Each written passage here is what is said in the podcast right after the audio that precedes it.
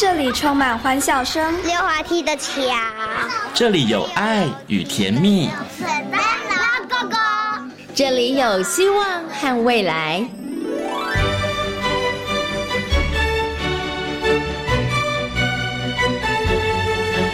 遇见幸福幼儿园，遇见幸福幼儿，遇见幸福幼儿，遇见幸福幼儿园。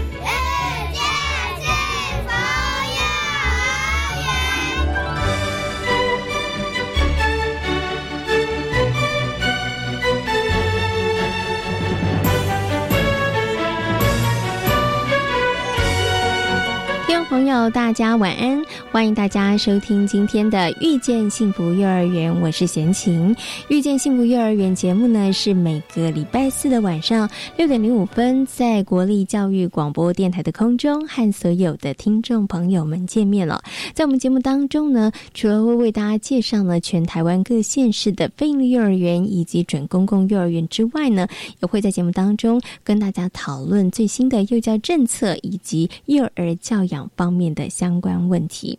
那么，在今天的幸福幼儿园的单元当中呢，要为大家来介绍的是宜兰的第一所非营利幼儿园——大湖非营利幼儿园。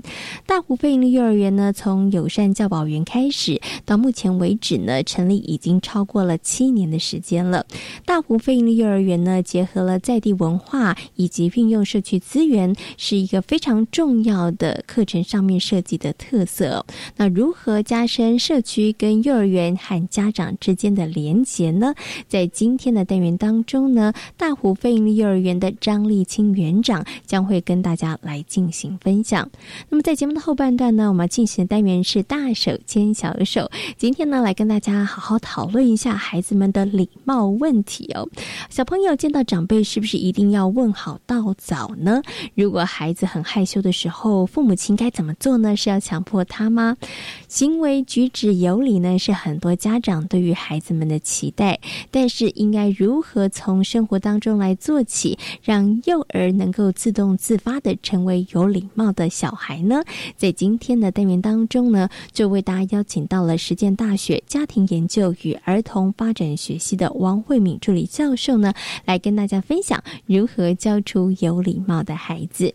在节目的最后呢，我们要进行的单元是学习 online。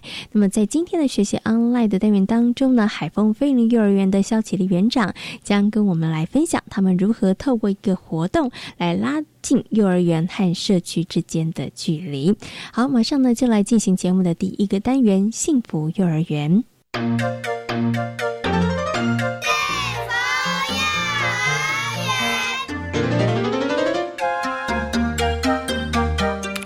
从友善教保员转为非营利幼儿园的大湖非营利幼儿园，目前总共有七十名学生。学校的课程与社区的互动性相当的高，而家长们的热心参与，也让课程的学习延伸到家庭和生活当中。今天呢，贤琴来到了宜兰的大湖飞林幼儿园，那么要为所有的听众朋友呢，好好来介绍大湖飞林幼儿园呢。很高兴的为大家邀请到我们的张立清园长，Hello，园长你好。Hello，大家好。先天记得我大概一年多以前也来访问这个大湖非盈利幼儿园哈。好，我们今天呢要跟大家好好来谈谈大湖非盈利幼儿园呢，他们的一些课程呢是特别着重在这个社区还有在地化的部分哈。不过呢，在进行一些课程的分享之前，我想呢要请我们的园长先帮大家来复习一下好了。先来跟大家谈一下我们这个大湖非盈利幼儿园它的这个目前的班级数啊现况如何，跟大家来分享一下。好的。那大湖幼儿园是教育部委托进军儿童安全文教基金会承办的。那我们是在一百年八月三十一号成立。最初的话是友善教保计划非营利幼儿园的形态，那时候有八十五十三位孩子。那在一百零四年再次招标转型为非营利幼儿园，我们应家长的需求就增额到七十位。那目前的学生是七十个。好，所以其实我们呃大湖飞利幼儿园，它其实是从友友善教保员，然后呢再呃转转为这个呃非营幼儿园哈。那到目前为止，应该已经算是第二期的签约了嘛，对不对？对。哦，OK。那我可不可以请问一下园长啊？就是呢，其实已经进入到这个第二期的这个非营幼儿园的经营，家长一般的反应跟回馈如何？家长其实是蛮感谢说政府有这样的方案啊，让他们在呃育儿的部分啊，在教育上，呃，不管是经济啦，还是选择学校的部分，都有比较优质的学校可以选。那呃，学费的部分当然是蛮。算是优啦，对啊，就是他们来上课不会有这么大的压力。那学校也提供蛮好的师资跟呃资源，可以让孩子很快乐的学习跟成长。所以其实除了在这个价格上面哈，可以减轻呃父母亲的一些负担之外，其实刚刚园长提到另外一个重点，就是环境上面哈，因为它其实环境真的很好，因为它位在这个宜兰的大湖国小内哈，那其实空间活动空间对孩子们来讲也算是很不错，也还蛮大的哈。然后呢，再来老师的部分上面哈，其实也让家长真的有看到呃，不只是评价，它也是优质的教育了哈。好，那我想接下来呢，要请我们的园长跟大家来分。分享一下啦，我们这个大湖飞鹰幼儿园的一些教学理念跟想法。因为呢，大湖飞鹰幼儿园的母机构是静娟文教基金会。那么，静娟文教基金会呢，其实在儿童的安全上面，其实也是这个着力甚多哈。所以，不知道是不是在这个部分上面，也是一个我们教学的理念或者是目标。嗯，因为大湖。幼儿园是就是宜兰第一家开办的费力幼儿园，所以我们还是希望说我们可以作为宜兰的典范呐。那我们就是努力成为就是健康跟安全的模范学校，对。所以在理念的部分，我们还是希望说以幼儿为中心，我们想要启发他的身心发展跟尊重他的个别差异。那我们采用的是比较开放的方式。去让孩子去主动学习，然后去主动的探索。那我们也提供比较安全的环境，呃，健康的环境，避免小孩子就是受到伤害。那我们也提供比较多优质的教导他去保护自己、尊重自己，还有同理心，也可以尊重别人。那在弱势的部分呢，我们也提供比较多的需求，我们去呃。我们去找一些资源进来，或者是我们有特教助理员的部分，然后有学校那个协同老师的部分进来支援，所以让孩子是有比较好的环境。再来就是我们一样利用大湖国小，然后社区跟地方的资源，让孩子就是丰富他的生活经验跟学习。呃，我们跟家长的关系算是比较密切的，那我们也希望呃建立沟通正确的。教育的理念，让家长可以了解我们学校正在做什么。再就是，呃，对于工作人员的部分，我们也很重视他们的专业成长。那呃，母机构的部分，他经常会提供进修还有专业成长的研习。那老师的部分，就基本一定是超过呃每学年有十八个小时以上的研习课程。对，是。所以其实，呃，在这个大湖飞鱼幼儿园部分哦，大家呢刚刚听园长分享，你会发现他其实很多方方面面都有考量到，对不对？然后不止在小朋友这部分提供他好的硬体的环境，那么在这个呃教教材或者是教育的内容上面，其实我们也以孩子为主体。那另外呢，老师的部分上面，其实也帮老师安排了一些进修的课程哈。老师也要跟着孩子们不断的精进跟成长了。对，那刚刚呢，其实园长有提。到一个重点就是，哎，你们跟家长的关系还不错，哈。这个时候就要来问一下这个园长啦，你们有什么法宝、p e b l 可以跟家长维持一个比较好的互动？因为刚您有提到，其实幼儿园里面做什么，然后孩子们怎么样去带领孩子，其实家长他必须要了解的，要不然家长他可能会处在一种，哎，我不晓得小朋友在学校里面学什么的状况，可能就会在两方的沟通上可能会有一些误差。所以你们怎么样去增进跟家长之间的互动？呃，我们学校的做法是，呃，在开学前，我们就会先跟老师讨论好我们年度的学行事历。那之后就是开学的时候，我们就会发给家长。那我们会先把活动内容大概预设出来，说我们大概抓几月几号要办什么样的活动，让他有时间可以把呃那个时间空下来。接着就是说我们的主题课程，因为我们都是比较开放的课程，那我们都会开放让家长一起去参与。对，就像我们去凤梨园，然后我们就让家长跟着我们出去。对，所以他原则上家长进入到教室，他看到老师怎么带孩子，那孩子学到什么，回去他的回就是他回去会有一些呃他分享的部分，所以家长就可以很快的知道说啊，学校在在学校是上了什么，那老师带了他什么样的呃课程，或者是分享什么，那这样很清楚，所以他比较可以认同学校的作为这样子。所以呢，一开始的时候呢，就请家长们把时间留下来。本学期我们要办哪些活动，对不对？那就欢迎家长来参与。可是我很好奇，想请问一下园长啊，就是您刚刚讲，等于是说课程是开放的，所以其实是欢迎家长来参加的。那当然，呃，一个方面来看，就是家长可以从这样的过程知道老师到底怎么样上课，怎么样引导孩子，那孩子的回馈是什么。可是刚开始的时候，老师们会不会很紧张、很担心？就是哇，有家长要要跟着我们一起来参活。动那还是在这个部分上面需要跟老师做一些沟通，或是要帮老师做一些心理建设吗？呃，其实我们还是鼓励老师，就是呃，平常在备课之前就要准备好，说你的课程要上什么。那当然，家长进来的时候会有一点点，对我而言，我会觉得那是在激励自己要进步，就是老师他是不。持续不断的进步，对，那当然是，嗯，你你只有看到家长来，你就这么紧张，那你之后你面对更大的场面，那你办活动的时候，社区活动的时候，他面对的人就更多、更多元，对，那呃，我们还是鼓励老师说，呃，在课程前就已经准备好，那已经 ready 好了，出去那就是不会有问题的，对。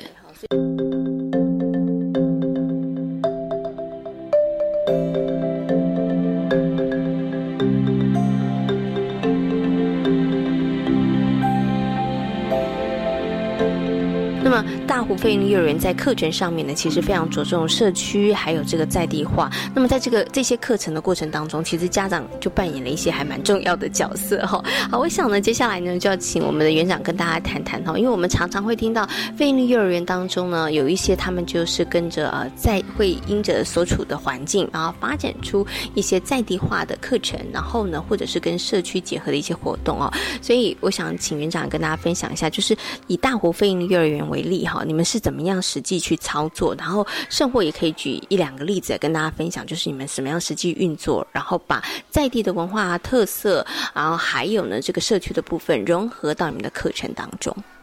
嗯，圆山大湖这边其实它是真的是比较偏僻的一个地区啊。那呃，家长对于这样的学校，其实他会有所期许，他会希望说学校做到家长想要要求的部分。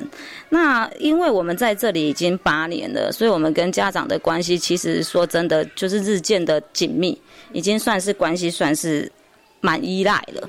对，对对对。那我们的课程呢，大部分都是呃先着重在在在地文化的探讨。那小孩子就是他会先认识住家附近的资源，然后再融入社区。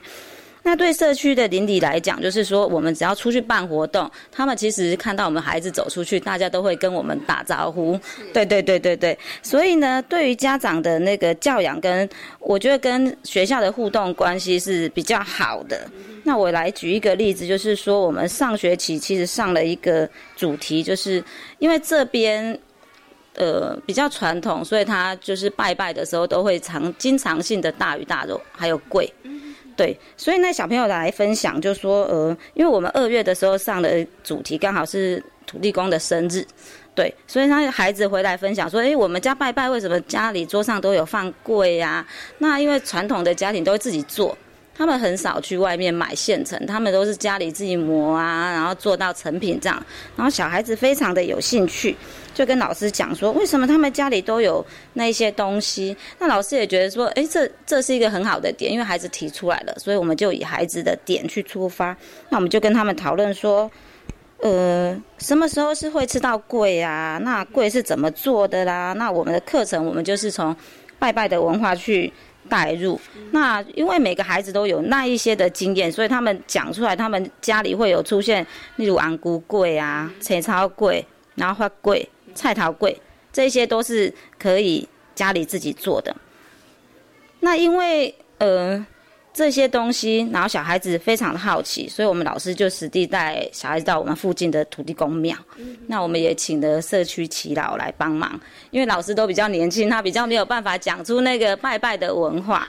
对对对，所以我们就请了社区的祈老来协助，说为什么呃这个土地公庙的这个历史是怎么来的，然后他拜拜要准备哪一些贡品。是，对对对。那正巧呢，就是正在进行的时候啊，就是我们对面的那个稻田也正在就是要插秧，所以呢，我们老师也。同时就是带孩子去体验说插秧，然后呢，因为那个稻子啊，就是一样是米制品嘛，所以除了那个米饭，我们还带就是跟桂是做结合的，对对对对，所以呢。接着呢，我们除了就是带孩子啊，因为呃，我们课程进行，我们一定会带孩子深入社区，所以我们就是去拜访阿公阿妈，说为什么要拜桂啊？为什么要有有分红色跟绿色的桂？它有那个节庆的不同，对，所以桂会拜不同的颜色。那得到结论以后呢，他们还是觉得说，我看到阿公阿妈这样做桂，好像。很好玩呢，我也好想要玩哦。然后我们就听到孩子的心声以后，我呃园长就回去拿我妈妈的那个磨米的机器来，对对对，所以我们就把那个磨米机带来学校，就让他们开始做那个贵的实验。那做了很多次啊，就是他们有分长米啊、短米啊，然后糯米有分哪一种，然后做了很久以后，终于有一点点成品，就是有 QQ 的贵了。对对对对。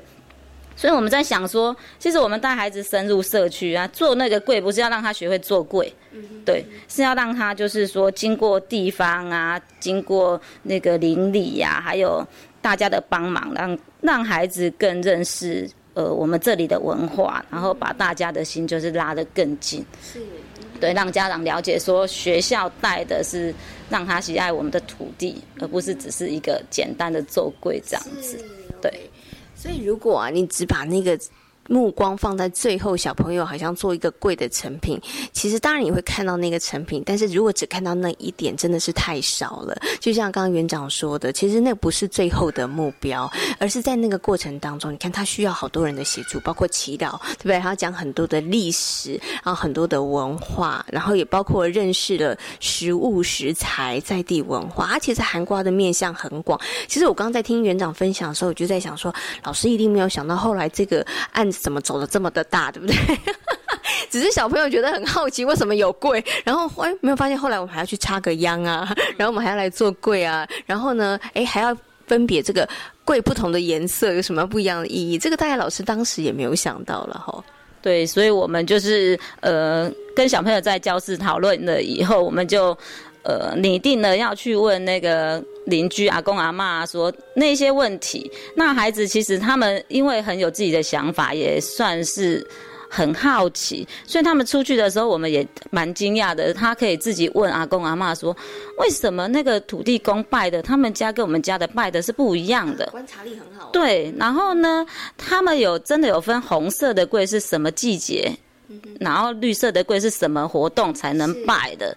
对，所以对孩子来讲，就是深入社区以后，然后让他去做一些，我觉得他可以观察得到那个细节，是老师没有办法想象到的。对。这表示孩子对这件事情他真的有兴趣，而且其实真的让他呃启动了那个观察力，然后他可能对于生活周遭的事物，我觉得他的敏感度就会大大的提升了哈。好，所以刚刚的园长跟大家分享一个哦，这个这个案子这个活动这个教案应该有进行一个学期吧？呃，对，半年，半年是是。因为真的非常精彩，它涵盖了非常非常多的面向哦。我现在发现了，如果呢在学校里面的活动，你是结合社区，是结合在地的文化的时候，其实家长他们能够参与的机会其实就更高了，因为这跟他们的生活是很息息相关的，是有连结的哈。而在这样的过程当中，我觉得不止孩子有学习，家长也有一些收获之外，我觉得也无形当中增加了亲子的关系，也。帮他们创造了一个亲子互动的机会了哈。好，今天呢也非常谢谢呢张立清园长跟大家所做的分享，谢谢园长，谢谢您，谢谢大家。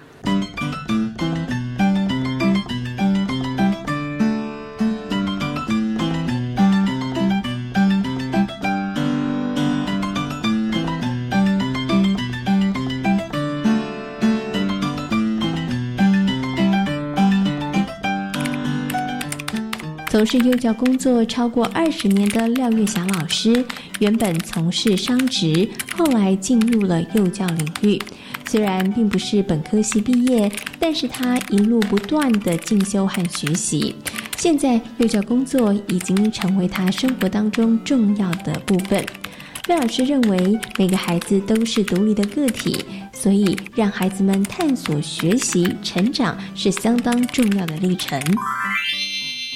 我刚开始，因为家里的关系，所以觉得说换跑道，把原本学商的那一套，但是已经不适合我，所以我换跑道，又进入了幼教，然后从最基础的那个助理老师开始做，然后一直做一直做的时候，发现，哎，好像虽然一边做一边学，但是还是能力很不足。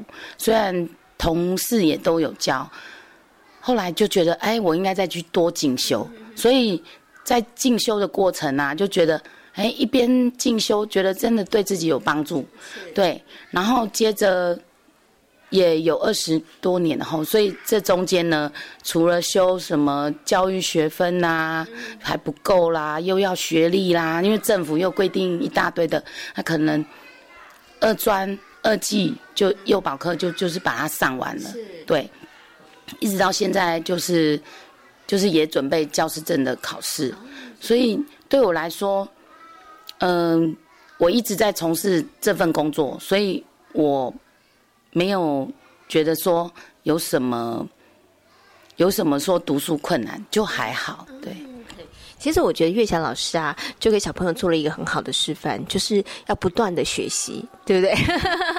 不断的学习，然后不断的增进的自己的一些专业的知识哈。那当然也是小朋友的福气啦。好，我想最后呢，想请这个月霞老师跟大家来分享，就是呢，从事幼教工作已经有超过二十年的时间了哈。那在这一路上也不断自己的进修学习，然后呢，也跟着孩子们一起学习跟成长哈。其实呃，在这条路上，幼教这条路上哈。你期许自己要成为一个什么样的老师？怎么样来陪伴更多的孩子一起成长？因为我一直秉持的一个理念就是，就是我也是这样子做中学，那孩子也是做中学去去得到他他的成长。所以呢，嗯，可能就在对于我我来说，一个班级的经营是没有问题，但是因为家长没有。没有跟着进来，所以跟家长的沟通呢，我们需要非常有耐心的跟家长去分享。哎，这孩子在学校的状况，然后为什么老师要这样做？我觉得跟家长做分享的这个阶段是刚开始每个老师就是，嗯，会比较觉得困难的地方。那因为我们熟悉孩子他的能力，所以。我们会再跟家长说，哎，他他可能需要进尿布喽，呃，他可能，因为我们觉得他的成熟度够了，所以我们会给家长一些建议。那如何家长在家里配合？然后我们就会跟家长说，呃，我们怎样的方法是让孩子不会有挫折感，然后让孩子增加他的自信心，然后从这些，呃，针对孩子的一些自理能力。的增强之后，他才会对自己这个环境有所，就是呃有所贡献。因为譬如说他自己照顾自己已经很棒了。假设呃他很会自己吃饭呢，他就不需要别人喂他吃饭。然后他可以独立，然后他可以独立自己穿袜子、穿鞋子，他可以独立自己去上厕所。这些虽然感觉很基本，可是。对，从家里什么都都需要别人帮忙的孩子来说，他来到学校，他看到别人会了，他如果自己也会了，对他来说就是一份哎很棒的事。他觉得哎我我也会，是我学会的，不是老师教我的，对。所以希望，呃，可以让孩子做中学，然后从学的过程当中学会独立自主的能力，从得独立自主的能力当中又找到了自信，对不对？哈，好，非常谢谢岳老师跟大家的分享，谢谢你，谢谢。教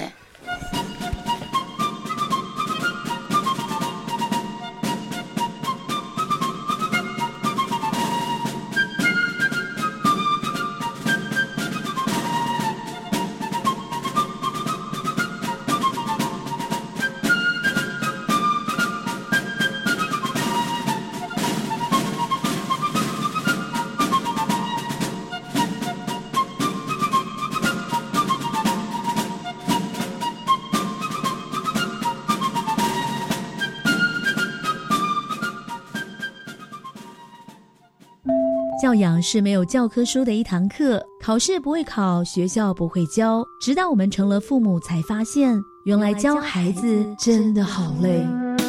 其实，只要掌握一些教养的方法，不只能和孩子更亲密，也能够打造更良好的亲子关系哦。教育电台特别规划“这样做更贴心”专题策展，教您如何掌握三大教养原则，和孩子关系更亲密。请上网搜寻教育电台 Channel Plus，这样做更贴心。防范流感，大家要注意：肥皂勤洗手，戴口罩，打喷嚏要用面纸或手帕遮住口鼻，或用衣袖代替。跟别人说话尽可能保持距离一公尺以上。有类流感症状应尽速就医，在家休息，不上班不上课哦。防治做得好，流感不打扰。以上广告是由疾病管制署提供。大家好，我是教育部部长潘文忠。面对少子女化危机，政府积极和时间赛跑，首要的任务就是要来解决父母托育的难题。教育部从去年八月首次推出准公共幼儿园的机制，今年八月开始，也将在全国来全面推动，透过符合条件的私立幼儿园加入。保障第一线教师跟教保人员的薪资，希望能够吸引优秀的教保人员，加速提升全国优质平价的教保服务。小孩如果读准公共幼儿园，家长每个月的缴费不超过四千五百元。如果有第三名以上的子女，还可以再少一千元。低收、中低收入户的子女是免费。而政府的这一切努力。都是希望年轻人能够勇敢结婚，愿意生小孩。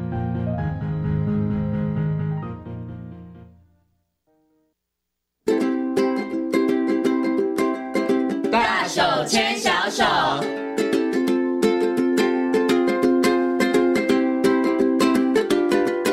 是教育广播电台，您现在所收听到的节目呢是遇见幸福幼儿园，我是贤琴。接下来呢，在我们节目当中要进行的单元是大手牵小手的单元。那么很高兴的为大家邀请到实践大学家庭研究与儿童发展学系的助理教授王慧明老师呢来到空中哦，跟所有听众朋友呢好好来进行分享。今天呢，我们来讨论一个轻松但是贤琴觉得也很重要的问题，就是哎要怎么样教出有礼貌的小孩哦。那首先呢，先跟我们的王老师问声好。好了，老师您好，啊，先请好，各位听众大家好。先请问一下老师，老师觉得小朋友有礼貌这件事情重不重要？当然重要，老师觉得非常重要。重要，我觉得还有很多的听众朋友，很多的爸爸妈妈或者老师觉得说，这当然很重要啊。可是我不晓得有没有老师有没有听过这样的声音？有些人会觉得说，哎，教礼貌这件事太八股了吧？我们应该重视的是孩子的创意啊、发想啊。你如果要孩子做一个有礼貌的孩子，你可能无形当中就会限制了他。哎，我不晓得老师有没有听过这样的说法。当然了，当然有人会这么说哈。可是我常常觉得这是不违背的。嗯哼，好，所以可以有礼貌也有创意。当然，当然，因为礼貌是你每天一个最基本。好，我们讲说，呃，跟人相处的一个很基本调的东西是啊。那你创意是你个人，嗯啊，你可以呃天马行空，呃，有时候可以不牵涉到别人。可是礼貌基本上就是在团体哈，在。在团体里边哈，呃，跟人社会互动，嗯，啊，一个很重要的基础基本盘，嗯，OK，我觉得老师刚刚有提到一个重点哈，礼貌这件事情其实是在社群活动里头、人际关系里头，它其实是重要的一个环节，对对，所以礼貌不是做给别人看，而是要增进人际互动的关系的，对，没有错。所以这个刚刚老师讲，为什么他觉得礼貌很重要？是，可是好，既然礼貌重要，这个接下来就会有另外一个问题了，到底什么叫做有礼貌？哎，这个我觉得很多朋友可能现在你心里可以想一下，你觉得什么叫有礼貌？有人觉得可能会列标准了，就是说见到长辈要问好啦，不可以直呼某人的名讳啦，要记得常常说请、谢谢、对不起。所以接下来想请问一下老师，老师礼貌很重要，到底可是到底怎么样才是有礼貌呢？啊，我们讲到说礼貌哈，礼貌其实呃整体上来讲哈，礼貌就是一个规矩嘛哈。那我诶，我们还是不免俗的哈。回到我们以前小时候在读的礼义廉耻的礼到底是什么？是礼是规规矩矩的态度嘛哈。所以它基本上就是一个规矩，是个规范。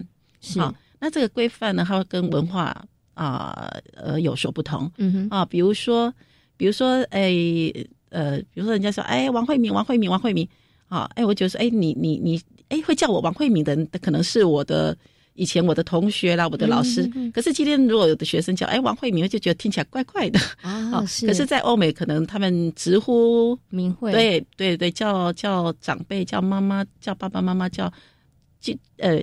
你多加一多加一个 professor 哈，可是很多时候他还是对长辈还是会直呼他的名字，对对，所以有些东西可能就会牵涉到跟文化。那所以我们讲到说，这个规矩规矩，它其实是在这个呃这个社群团体里边大家共同规范的，嗯啊，然后大家也共同来遵守。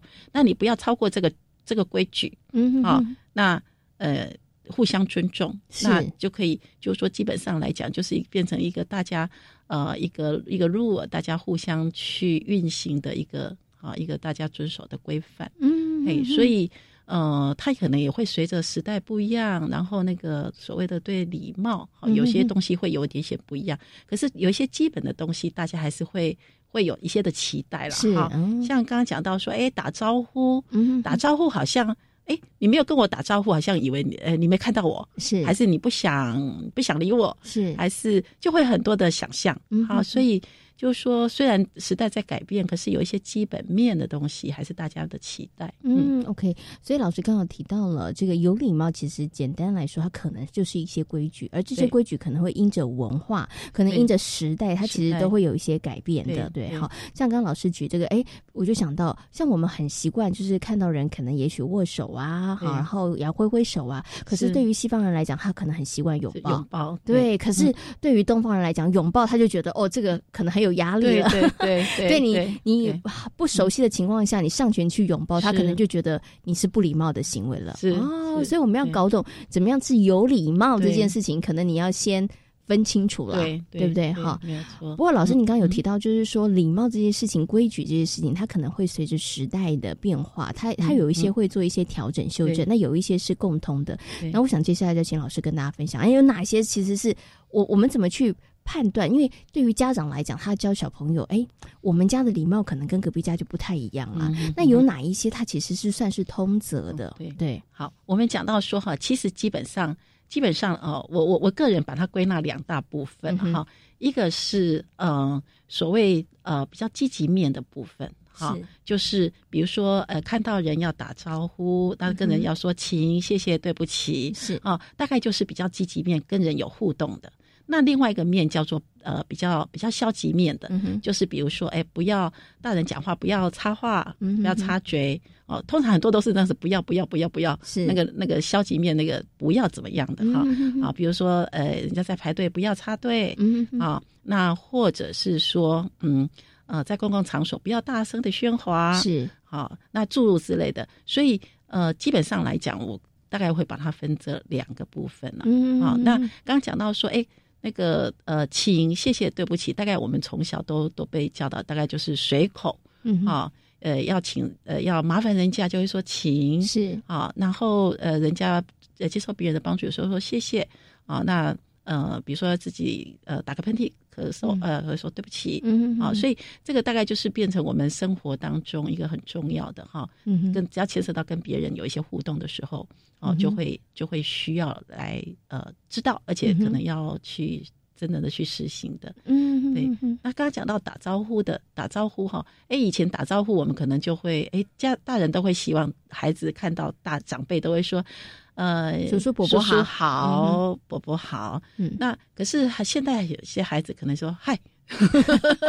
挥个手啊，挥个手，对对？对对对，这样这样可以吗？老师，好，其实我们讲到是要看孩子的年龄了哈。其实我我我，其实我回想我自己个我个人小时候也是很害羞的，好看看到舅舅哈，然后就有些躲在躲在妈妈的后面，嗯，好，但其实其实呃，会躲在妈妈的后面，就是呃，有时候就是会因为个性比较害羞一点，好，然后需要一些的。我们讲说需要一些暖身，是，对，所以需要点时间，对，需要点时间，嗯。啊，所以呢，其实基本上哈，那个哎，妈妈也说，哎，你跟跟怎么看到九九没有叫人，嗯。啊，那我大概会探个头，然后挥挥手，哈，是，就说打招呼，其基本上来讲哈，就说我们哎，我我觉得说他其实分好几个阶段了哈，那嗯，有时候如果爸爸妈妈很急，孩子就是要要要哎。伯叔叔伯伯好，要讲出来，还要眼睛看着对方，但是最理想的状况。可是有的孩子太害羞，就是哎，只要就是他愿意去表示出来，比如说挥挥手、微笑。啊，是啊，点个头，哎，我觉得就说，呃，可以渐进呐，嗯，可以渐进。那呃，如果你有时候越用越越说，哎，你怎么都你怎么那么没礼貌？你怎么就是说用用负向的，呃，去责备，反而孩子会有过多的压力。是对，所以有有时候说，哎，有时候有一个有一些正式呃父母也可以示范一下，说，哎，那打招呼啊，挥挥手，或者你看着眼睛看着对方，挥挥手笑一笑。哈，如果说你真的。不敢讲出来，对对对，你可以先这样子，然后就渐进渐进的，对对，我觉得这样其实是也可以。呃，被接受的。嗯，OK，好。所以呢，其实刚刚老师有提到，有礼貌这件事就分成两个层面：积极的跟比较消极的。好，积极的就是你要做到哪些，消极的就是你不要做到哪些。不要不要。对。然后老师刚刚有提到这个打招呼，哎，我发现其实打招呼哦，其实它可以有好多种不同的形式啊。像像我们前面讲，外国人可能就是拥抱，对不对？哈。那像现在可能比较年轻点，就是哎挥挥手啊，笑一笑啊。笑一笑。其实只要孩子有那个表达起，其实就是好的。是对不对？而且其实刚刚老师在分享的时候，我在想说，哎，所以孩子他们其实有没有开心？比如说您刚刚讲说那个嗨啊，或者是有些爸爸妈妈会听小朋友讲说，哎，叔叔好，阿姨好。有的孩子真的是被逼着讲，然后讲的很心不甘情不愿，嗨，叔叔好，阿姨好，这样其实反而更不好，对不对？其实，其实有时候我们会跟孩子说，哈，呃，打招呼背后的意义是什么？因为其实，其实礼貌的行为，哈，它有分好几个层面。哦，我们常常说，它有包括认认知、情谊，嗯哼，好，还有就是行为，啊，是，就是说，呃，我们行为说害，那害这个背后的那个意义到到底代表的是什么？嗯哼，哦，它可能代表说，呃，我看到你了，嗯哼，啊，或者是说，哎，我跟你是好朋友，啊，或者是说，哎，我表现我的我的热情，嗯，那你不不打招呼，可能代表的是什么？嗯，可能对方会觉得说。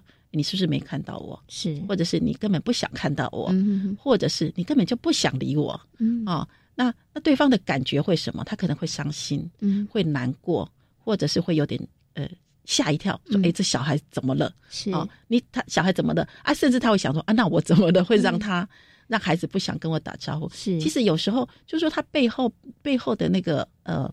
礼貌行为的背后，它可能有意涵很多的层面啊。因为小孩，你一直说，哎，你怎么不打不不打招呼，没礼貌啊？那可是你没有去解释礼貌行为背后，孩子还是不了解。是，那下一次他可能还是那个，还是会有压力。嗯，所以让孩子了解那个礼貌行为背后意涵，那个那个可能才是最重要的。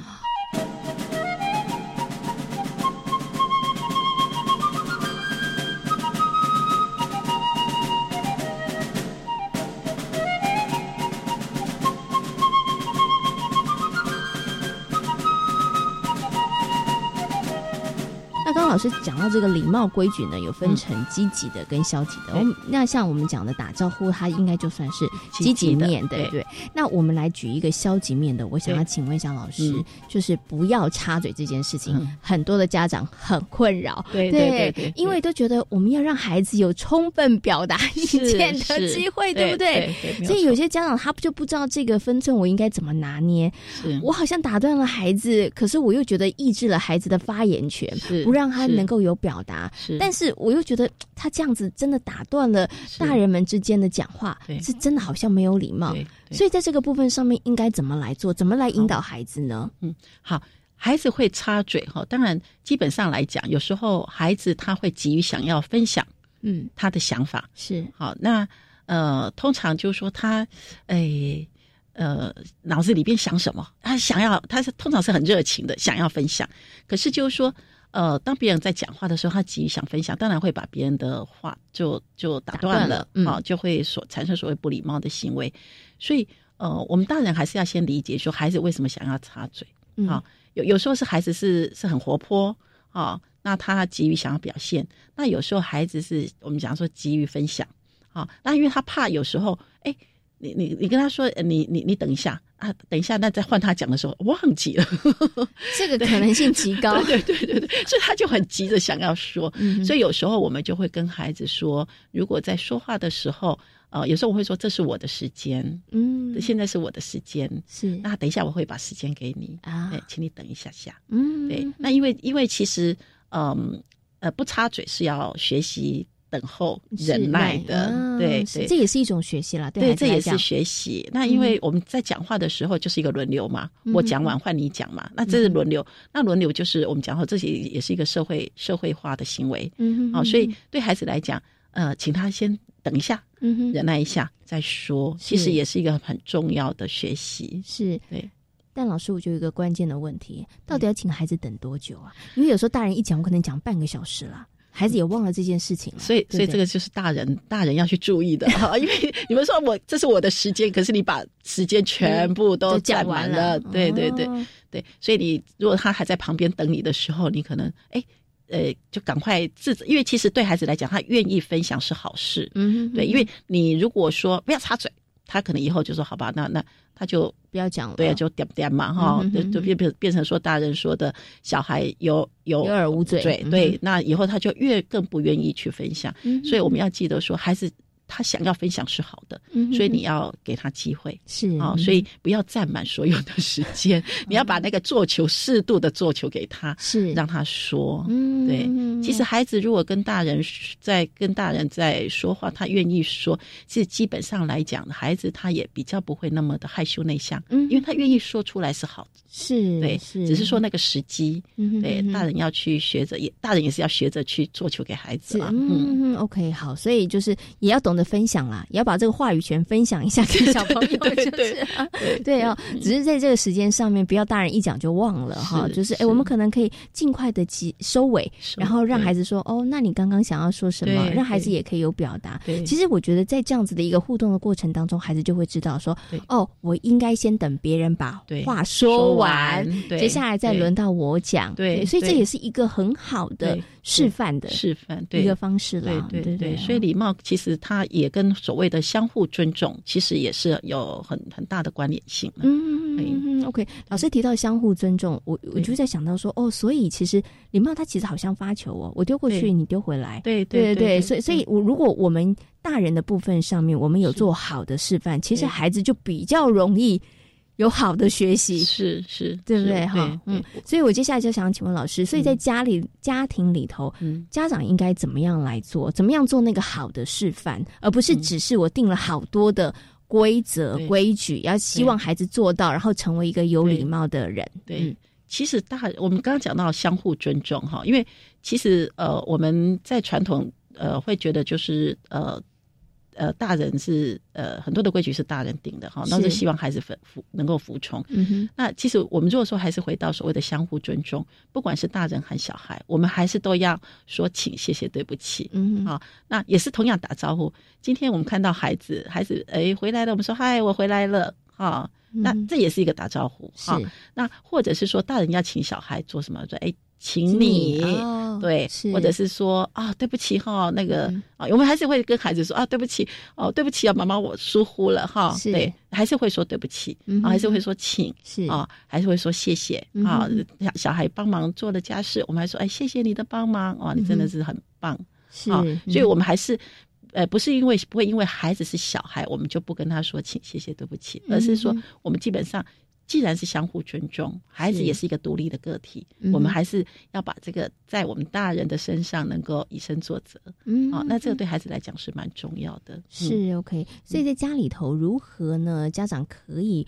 培养出一个有礼貌的小孩，其实家长的态度跟家长的做法就很重要了。像刚刚老师提到的，就是家长，你可能在生活当中很多细微的部分的事情，你用什么样的口气，其实孩子都听在耳里，看在眼里，他们其实都学起来，对不对？如果你是一个哎会请孩子帮忙做事，然后常常跟孩子说请、谢谢、对不起的这个家长的话，父母的话，孩子他其实。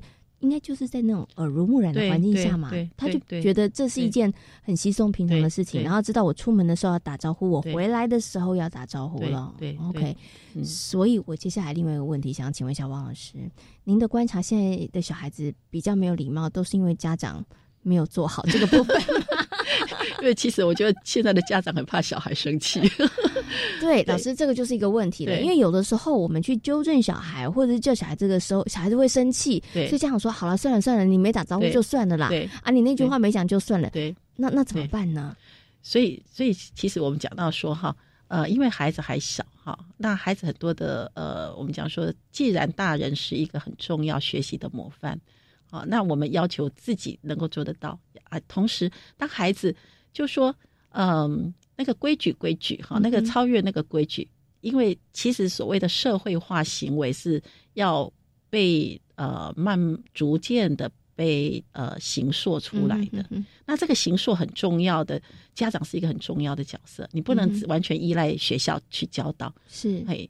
因为家庭跟学校其实是一体的，啊，是一起的，所以孩子在学校他可能会看到老师说老师早，可是他回家了，他可能可能不打招呼了，因为也没关系啊，对，没关系，对，所以哎，他在学校会物归原处啊，可是回他回到家里，他他就呃，反正妈妈会收，对对，没有错，所以我们基基本上是希望就是说哈，啊，能够家庭家园合一啊，学校跟老师呃，学校老师跟家长哈能够配合。对，对于很多事情的要求是一致性的。对对，尤其是在礼貌的这个部分。嗯，对。可是真的好怕小孩生气啊，怎么办？哎呀，这个怕小孩生气，那最后最后小孩就是会对你没礼貌。可是我想请问一下老师了，因为小孩子可能真的会有脾气，是这个时候父母亲当然我觉得他要坚持。那除了坚持之外，父母亲还不再多做些什么？比如说他可能需要安抚，或者是说他要在这个过之后，就孩子的情绪比较平稳之后，我们要好好来谈谈这件事情，来做一个引导。这个部分是不是也有必须的？所以其实我我们一直在谈，就是说哈，礼貌行为的学习是知情意。行哈，那个知就是那个知认知，就是那个为什么要做这件事情，为什么要这样啊？为什么要这样？比如说我们刚刚讲，为什么不插嘴？不插嘴，因为因为就好像我们讲到说，就好像呃，像我以前就会跟我孩子比喻，就好像红绿灯，红绿灯，那红绿灯红灯停的时候是。一边的车子停，一边行。是，然后接下来换另外一边行，那这边要停，那就是它有一个路，有一个规矩，轮流嘛。那今天如果大家都抢着讲话，大家都全部都听不清楚对方讲的，所以你就要学着轮流啊。是啊，那所以为什么说，呃，人家在讲话的时候？不插话，那如果可是你急着想讲的时候，你可以怎么做？你可能先举手，是。先举手，然后哎，告诉大家，对我有话要说，而不是急着一直去打断。是，嗯，OK，好，所以这个知道为什么要这样做，非常的重要。对对对？对对，OK，好，好，那所以老师，您刚刚是讲说，哎，如果孩子可能他有情绪嘛，他觉得哎不开心，好，那让孩子不开心之后，我们其实还是要跟孩子好好来谈谈这件事情喽。对，没有错。哦，OK，要告诉他们为什么啦，而不是只是说你这样做很不好，很不应该，我觉得很不开心。对，只是斥责或者是否定，其实对孩子来讲，他也会觉得很受伤害。嗯，啊，所以他可能就变更退缩了。对，所以有时候我们会说，哎，我我我我理解，我理解你，你你可能想要想要急着表达，或者是我我可能我理解你现在可能很开心，是，可是可是呃。在这样的一个情况之下，可能会造成别人的不方便，或者是好那，所以如果下一次你你还要想要讲话，或者是还想要哦做怎样的一个举动的时候，哎，你可以先想一下，嗯，好，然后再来做合适的表现。是，所以基本上就是我们还是会呃让孩子先稳，先平静啊下来，然后好好跟他说。嗯，那这说也不是说教，而是让他去理解说，啊，那个这背后的。意义是什么？那其实有时候我觉得，我觉得小时孩子很喜欢听那个父母小时候的糗事，是 对，因为有时候这也可以缓和那个亲子的紧张。嗯，所以有时候，有时候，比如说像我就会跟我孩子分享说，啊，以前我小时候也很害羞，看到我舅舅就会躲起来啊。所以，所以如果说你在电梯看到人进来，你就赶快躲到我后面，人家会觉得说。人家会会受伤，为什么会受伤？他觉得说这小孩是不是看到我很害怕，我是不是长得很可怕或怎么样？所以你下一次看到人进来，你跟他笑一笑，看着他，或挥挥手，人家会觉得说，哎，他可能会比较开心一点，觉得说我不是那么可怕，让孩子吓跑了。是，所以有时候就把自己的呃成长的一些故事跟孩子分享，我觉得这也是可以可以让孩子觉得，就是说，哎，不是不是。不是只有唯独他被被认为说好像没礼貌或怎么样，就是成长过程当中是都是需要慢慢慢慢。的学习跟调整的，嗯，OK，我觉得礼貌这件事情啊，就是跟生活当中很多的事物其实都有关，都有关。那尤其在大人部分，我觉得可能爸爸妈妈成人的经验比较多。像刚老师说，我们就用成人的经验去跟孩子分享，孩子可能更容易理解。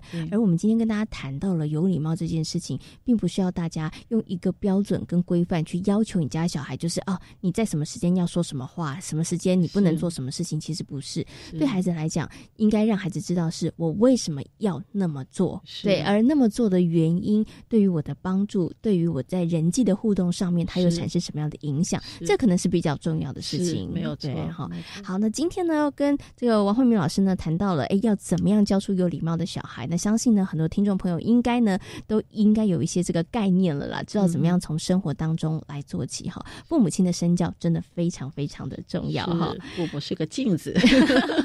OK，好，今。今天呢，也非常感谢呢，实践大学家庭研究与儿童发展学系的王慧敏助理教授呢，跟所有听众朋友所做的分享，也非常感谢王老师，谢谢您，谢谢啊，谢谢贤琴，也谢谢各位听众。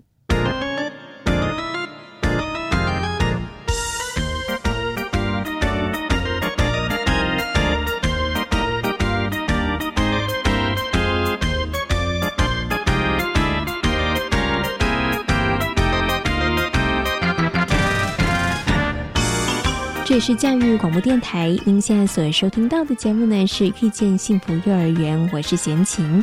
接下来呢要来进行的是最后一个单元，学习 online。会在屏东的海风飞鹰幼儿园和社区的互动非常的紧密，常常园里头会借由一些特殊的节日设计活动走入社区，像九九重阳节时就安排园里面的幼儿走入社区陪阿公阿妈玩乐或者是表演。除了幼儿的唱跳之外，海风飞鹰幼儿园也邀请阿公阿妈成为活动的宣传员，呼朋引伴一起来参与活动。接下来呢，我们就来听听看海风飞鹰幼儿园的肖启丽园长跟我们分享他们如何透过一个活动来拉近幼儿园和社区之间的距离。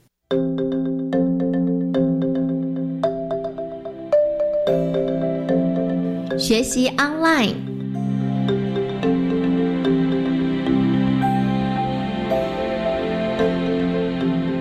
借由不同，都是在谈我们家的宝贝——银发宝贝。对，我们就有这样子的一个主题，看得到的，就是我们把我们的长辈拉进来。但是这些长辈除了是隔代教养，每天带着小朋友来学校的这个长辈之外，社区里面真的有很多的长辈。那我们呃每一个不同的主题会去看他的时间。那这个时间。如果我们会设计“银发宝贝”这个主题的时候，通常会跟九九重阳这个时间连接上，所以我们的孩子自然而然会在搭上这一个时间，然后走入社区，去关怀，主动的去做娱乐，对。娱乐，呃，对，我们的阿公阿婆哈，其实很少看表演节目的，对。然后我们把舞台搬到社区里面去，然后把节目呢呈现的，让他们只有感受到叫欢乐，是。那欢乐声在社区里面展开了，那我们会先做去访问、去调查，你们家的三合院的门口点可以提供给我们当舞台吗？如果是可以的，请阿公阿妈必须帮我们。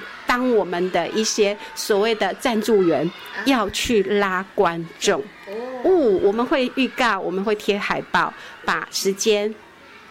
在上面贴出来，表演的节目贴出来，然后他就要去拉多少的观众。我们不能到社区的蒙卡屌表演的时候没有观众嘛？